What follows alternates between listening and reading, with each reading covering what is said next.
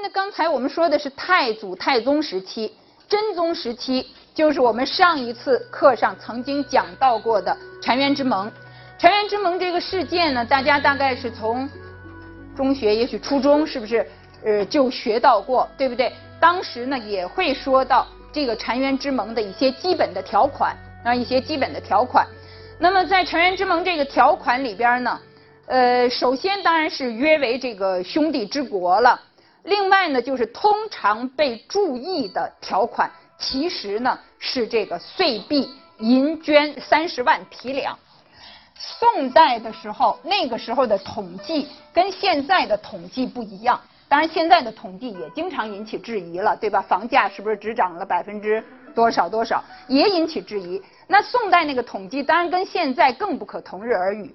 他们那个时候，实际上在国家的很多呃很多这个财政的，我们说它是财政报表吧，反正是一种财政统计上，它都是以匹两作为一个整的单位。匹是什么匹？是绢，两呢？是白银，就是说，原则上一两白银应该是买一匹绢。实际上，那个市场价格可能是很不一样的。但是呢，他习惯就是把这个两个作为一个统计单位，作为一个统计单位。所以我们现在呢是说，这个岁币银呢是十万两，绢是二十万匹。当时他们会说是三十万匹两，会说是三十万匹两。这个两个数字呢会并合到一起去。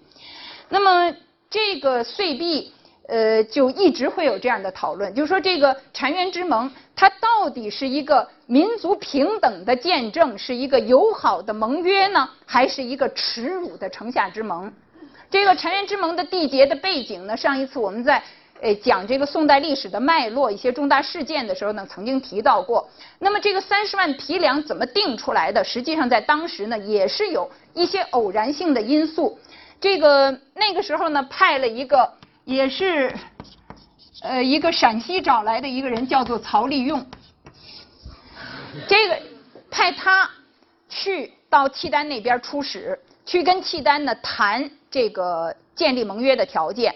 那当然，这些盟约条件里边呢，给多少这个岁币，其实是一个很敏感的数字。那这个数字呢，也关系到整个国家财政运行的。所以呢，当时这个宋真宗。在曹利用出使之前，就给了他一个数，就是说，再多不能超过一百万，不能超过一百万。那曹利用呢，就拿了这个数呢，就离开这个真宗的大帐，就那时候在前线嘛，也都是大帐，出来，出来呢就路过这个寇准的帐，这寇准就把他叫进来，说这个皇帝跟你说多少万，就是因为他知道皇帝肯定是交代了一个数字，曹利用呢就说是一百万。寇准就说：“你去吧，超过三十万你就别回来了。”那于是呢，这个当然这个皇帝他某种意义上不如县管了，不如宰相，所以呢，曹利用就去了。当然心里呢也是惴惴不安的。到了那边呢，我们其实说过，实际上当时的盟约并不是单方面想要签，契丹方面也想签，而且契丹方面某种程度他也不想占你这一块地儿。他觉得对他也没有太大的用处，他也是希望有一些现实的利益、实惠的东西吧。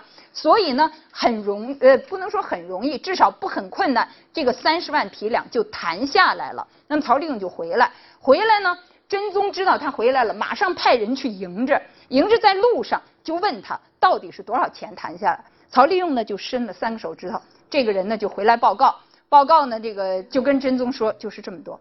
后来真宗一想。这是三百万，因为他脑子里想的是他那个一百万，可是呢，他实在是不愿意在禅园再待下去了。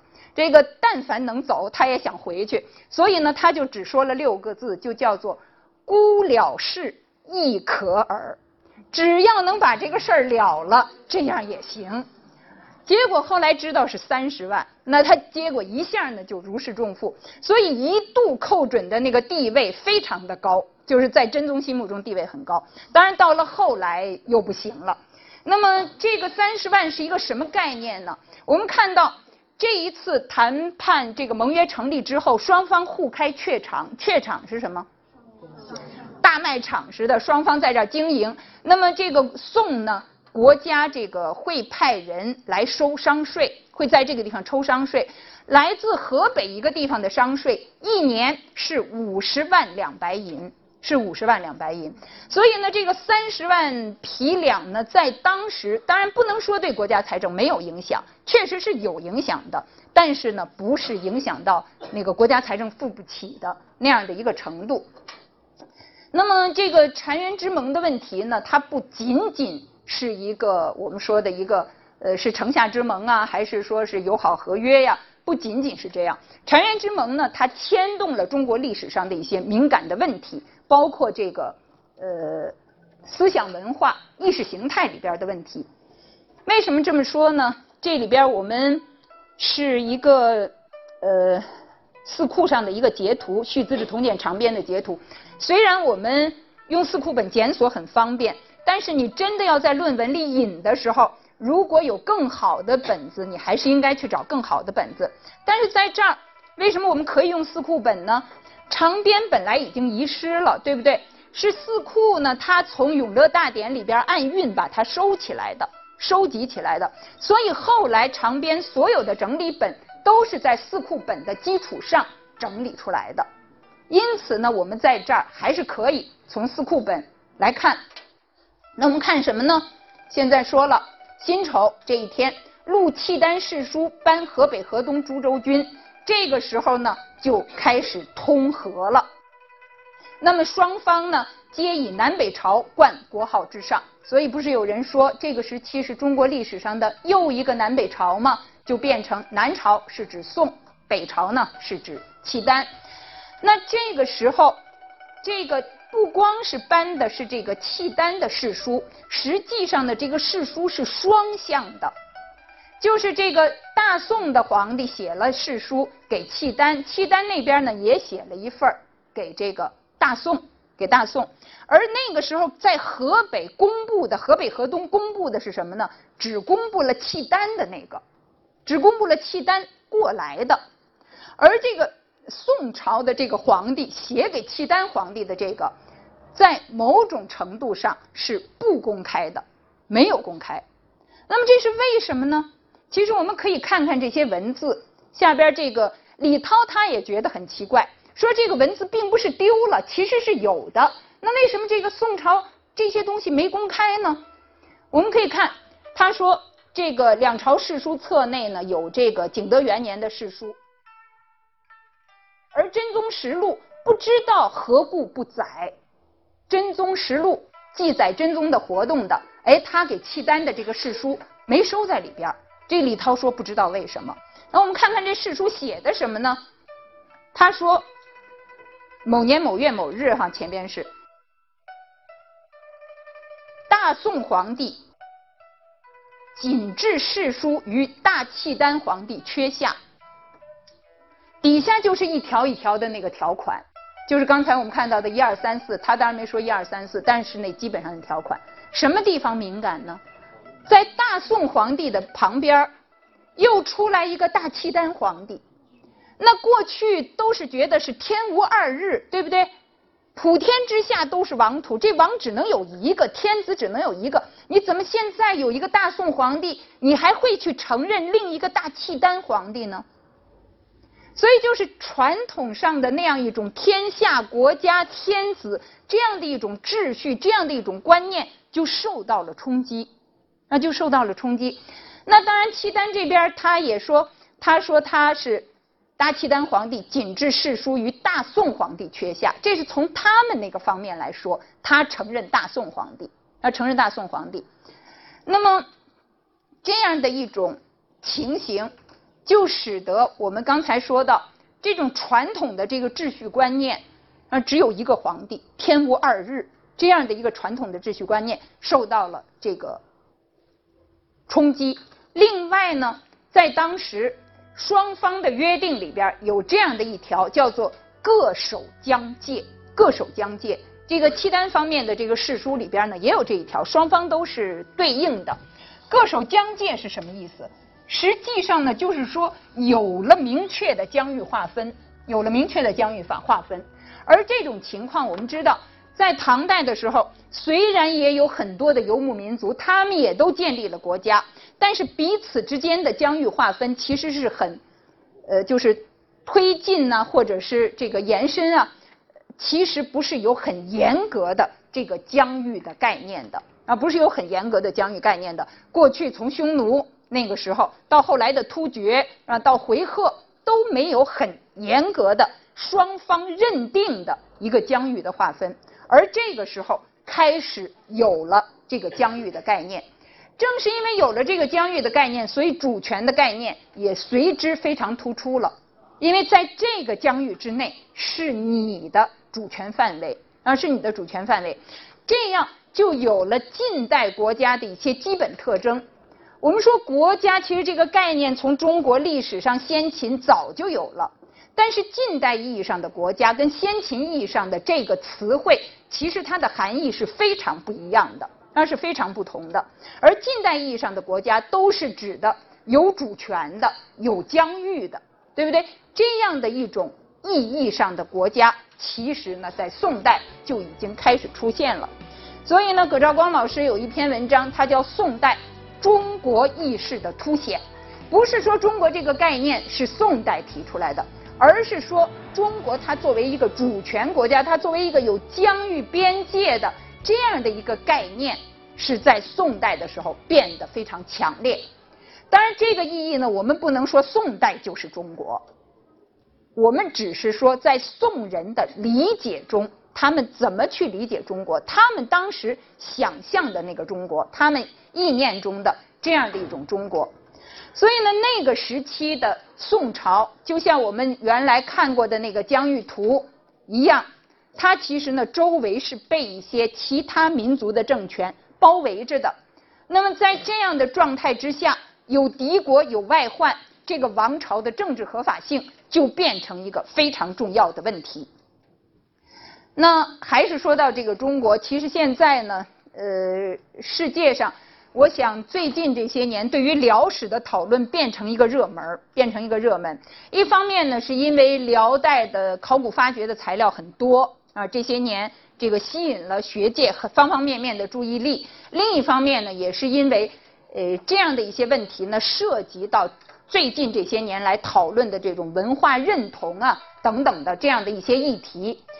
呃，这边的这一本叫《China Among Equals》。这本书呢是八十年代的时候，我们看到一九八三年八十年代的时候，加州大学的一些教授吧，他们当时开了一个学术的研究会议。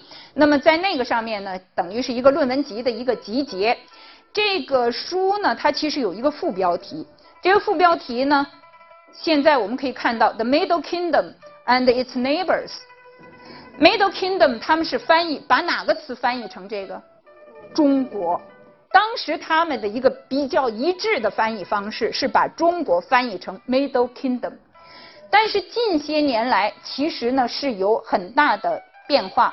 我们可以看到这个文章呢应该是在两千零八年的时候写的，这是哈佛大学的鲍比德，他写了一篇文章叫《地理和文化》，那么他呢也是讨论中国，也是讨论中国，他把它翻译成什么呢？The central country，这两种翻译有什么不一样吗？要去想一想，有没有什么不一样？有没有什么不一样？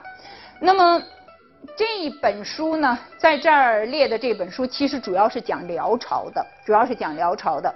那么这个书里边呢，其实他也说到这个边境的问题，就说这个中国的中原政权和周边政权之间过去的边境经常是 flexible 的。什么叫 flexible 的？哎，很流动的，很灵活的，不是那么画的那么死的。但是到了辽和宋之间的时候，开始有比较清楚的这样的一种划界啊，有清楚的划界。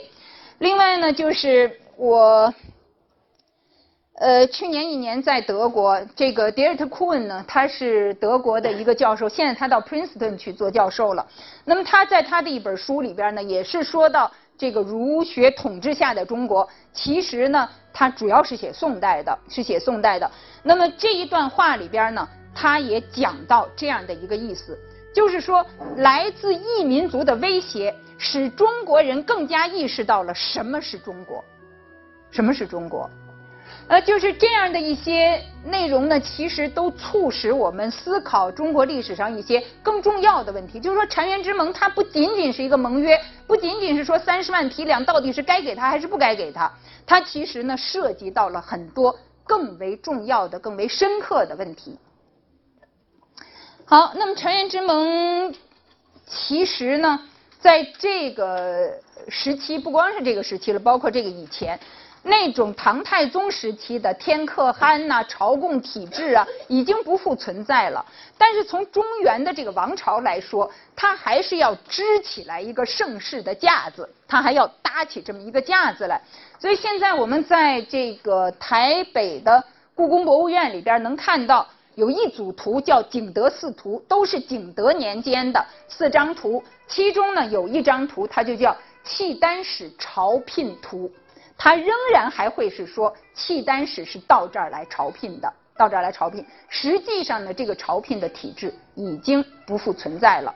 那么澶渊之盟以后呢，辽宋之间虽然有一些冲突，但是基本上维持了比较和缓的局面。而在这个同时呢，辽夏之间，呃，这个宋夏之间开始出现了紧张。好，下边呢，我们讲最后一个问题：辽朝的灭亡。这个。呃，辽和宋之间，在这个澶渊之盟以后呢，就比较有规律的遣使，就是派遣使者，呃，使者。那么这个使节回来以后呢，都会有汇报，就你在那个一路上沿途啊，还有你到那儿去跟人家交涉呀，你都注意到一些什么呀，看到什么呀？那么回来以后呢，这个汇报的内容呢，就变成宋方对于辽方的动态了解的一个很重要的信息来源。栾成吉。是苏轼的弟弟苏辙，他的文集是苏轼的弟弟他的这个文集。那么他在这篇这个札子里边呢，其实他就是说到北方北朝这个契丹那儿去出使，回来以后打的一个报告。那么这个报告里边呢，说到当时的皇帝是这个道宗，是这个辽朝的这个道宗。他说这个道宗这个皇帝啊，他这个人呢比较呃文弱吧。那么，如果他要是一直能够活下去的话呢，那基本上这个契丹呢跟这个中原地区还能够互保无事啊，彼此呢能够相安。但是这个时候呢，其实他也看到了，然后他也看到了，如果要是这个道宗不在了，他下边的这个继承者，他的这个孙子是不是能够维持这个局面，其实是很难说的啊，其实是很难说。嗯，这个呃底下这些呢，其实都是一些契丹的这个呃马具了，他的这个当年的一些这个图画。那么这一个时期，在契丹和他的东北部的女真民族之间，其实已经在出现比较严重的冲突啊，已经出现比较严重的冲突。我们其实可以看到。比方这个唐代的时候，我们讲唐代的时候，唐代的这个军队的注意力在西北的时候，实际上呢，它的东北就出现了问题，对不对？那么后来呢，西北不保了，整个的力量呢都移到了这个东北。那么先是契丹，对吧？契丹和中原地区的这个冲突，那唐代的时候就有，宋代的时候我们刚才说了，也仍然是有冲突的。后来在契丹的后边，在它的东北又崛起了女真。啊又崛起了女真，这个女真呢打契丹取而代之了，取而代之了以后呢，在女真的背后，在女真的后边又崛起了蒙古，它又崛起了蒙古，所以呢，他们其实它的这个，特别是它的这个统治区域有所南移以后，它的这个传统活动地带的后边啊，经常会有新的这个民族力量出现啊，就会有这个新的力量出现。那么这里边呢说到的其实就是契丹和女真的关系的问题。那么这个关系呢，实际上这是一种说法，我们在这儿列的只是说法之一，这个绝不会是唯一的原因。但是呢，它可能是一个导火线，啊，一个导火索吧。这些导火索是说什么呢？这个珠子我们都知道，这个珍珠，天然珍珠，那现在都是很珍贵的了，特别是那种比较大的啊，晶莹玉润的。那样的一些这个珍珠，实际上呢，在宋代的时候，契丹就是在这个北宋后期的时候，徽宗那个时候呢，因为朝中比较奢侈，所以对这个北珠北方的这种很大的这样的这个呃质量非常好的这种珠子呢，有很多的需求。那么契丹方面呢，为了和这个北宋方面有这种保持这种贸易的关系，特别是呢有一些奢侈品的交换，所以呢就要维持对这个北珠的控制和供应。那这个北珠是从哪儿来呢？这珠子从哪儿来呢？我们都知道这珠子是从蚌壳里来的，对吧？那这个蚌又从哪儿来呢？这个说是这个天鹅呢会吃这个蚌，它那个会存在它那个宿子里边，那个天鹅的那个宿子里边。那又怎么去打这个天鹅呢？需要有一种鹰，这个鹰呢叫海东青，是在这个东北啊这个呃这一带这个寒冷地带的这样的一种鹰，它呢能够抓这个天鹅。那这个海东青从哪来呢？海东青呢从五国这个地方出来。五国这个地方谁处在这个通向五国的路上呢？就是女真，女真民族在这儿。所以呢，这个契丹呢要想得到这个北珠，对吧？刚才我们说了有这么多的连环套，那就要通过这个女真的地区。通过女真地区呢，对于这个女真呢有很多的骚扰，对女真部有很多的骚扰。这个骚扰呢。比方他说需要一些科差了，比方他说到了什么地方要这个年轻的女孩子去陪他们了等等。那么他的这个这个契丹使者，他往往不是为了单一使命而来，包他带来的这样的一些骚扰啊，这个强掠呀，对于地方上，特别是对女真民族呢，造成了这个不堪忍受的负担。那么这样一来呢，诸部皆怨叛，这个指的是女真的诸部，本来他们都是在。这个契丹的控制之下的结果，女真诸部呢就在阿骨打的周边团聚起来了。那么，当然我们说这个过程其实是更复杂的。将来我们讲女真的崛起，我们再去说女真部族他们到底是怎么起来的。但是至少呢，这个是途径之一，原因之一。好，那么现在呢，阿骨打就把这些人都团聚起来，就说我们现在呢就是要去。不能受这份气，是吧？我们现在呢就要跟这个契丹呢一决胜负，每一个人呢都要勇往直前啊！谁要是退后呢，那个大家都不饶。另一方面呢，他们同时这个阿骨打他们这些人是吧，同时在和契丹的上层打交道，他们在交涉，交涉的时候呢就要互通文书，互通文书呢，他们写了两个文本，给他们自己的民众宣读的。说我们现在是给这个契丹的这个皇帝啊写了什么文书，都是这个呃卑辞后裔的，非常卑微。说我们那个以我们不愿意冒犯你们啊，我们如何如何的，呃希望跟你们维持一个平和的友好的关系啊，都是这种卑辞下气的。但是实际上这个文书并没有真正送到契丹的皇帝那儿去，送过去的送到天祚帝那儿的是一个谩骂的。挑战的文书，它是一个谩骂的挑战的文书。结果这个天祚帝接到这个文书以后呢，就是所谓的天祚大怒，下诏说要大军尽敌剪除，绝不能饶了他们。于是这个时候，阿骨打把这个各部分的这些首脑都集中在一起，那个自己呢用这个刀把这个脸上呃刺的流血，然后跟大家说：“你看。”我们跟他们这么苦苦的哀求，我为什么苦苦哀求呢？就是因为怕起这个战事。现在他们就这么不依不饶的，干脆你们就把我送去，这样呢，你们都谋一个太平啊，把我呢这个贡献出去，大家呢就可以转祸为福。这个其他的人，这个女真的人呢，一听说这怎么行呢？我们就是同生死，对吧？不管怎么样，我们都是要跟他们拼了。那。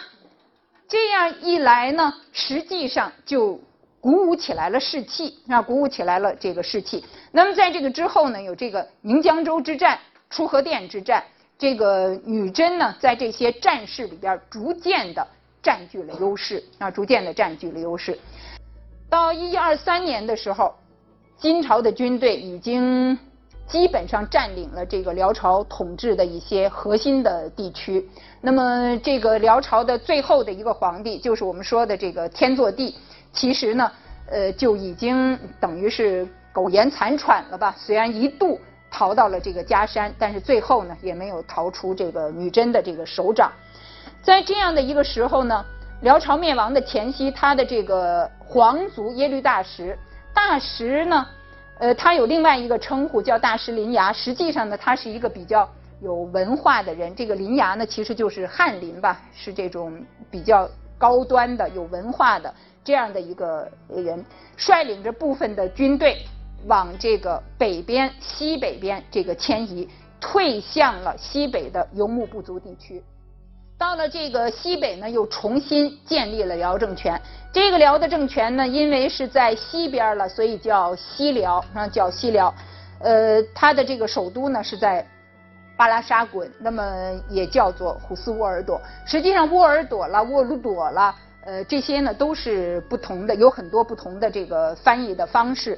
那么也就是说呢，在辽灭亡了以后，辽的一支又另外建立了西辽啊，又另外建立了西辽。西辽呢，又有个名字叫哈拉契丹，哈拉契丹呢，也有的把它翻译成黑契丹啊，也有的翻译成黑契丹。呃，这个哈拉契丹呢，呃，它在这个中亚地区，它不仅仅是包括了。就是我们知道上一次我们曾经讲这个回鹘西迁，对不对？说到这个回鹘西迁的时候呢，我们曾经说当时的回鹘实际上呢有一部分是散散在这个当地了。那有一些回鹘的人呢，其实是归并到契丹里边了。我们刚才说到契丹，它其实受一些回鹘文化的影响。另外的这个回鹘西迁的这些部分。一类是呃一部分人呢是在甘州这个地方就停下来了，那么这个甘州回鹘呢是裕固族的前身，另外一部分呢继续往西走，是在西周这个地方，也就是现在的吐鲁番这一带，在那一带这个定居下来，那么这一部分呢叫做西周回鹘啊，叫做西周回鹘，西周这个地方呢其实就是原来的高昌了，所以呢也就是高昌回鹘，那么这个。这一部分呢，其实就是维吾尔族的前身，它是维吾尔族的前身。到了这个西辽的时候，其实呢，它是把这个高昌回鹘，把这个高昌回鹘呢吞并了。那么，呃，同时呢，又向中亚地区呢有拓展，然后向中亚地区拓展。呃，这个呢，就是我们在这里个材料里边看到的，就是这个大石林牙，他作为辽的宗臣，带领着他的这个部署。一方面呢是克服了西域很多国家，啊？另一方面呢，他在这个基础之上建立起来一个相当幅员相当广阔的这样的一个这个新的政权啊，这样的一个新的政权。那么西辽呢，后来其实是在这个成吉思汗在这个西征的过程中啊，在西征的过程中呢，呃，才被灭掉，就是一二一八年的时候呢，被蒙古所灭。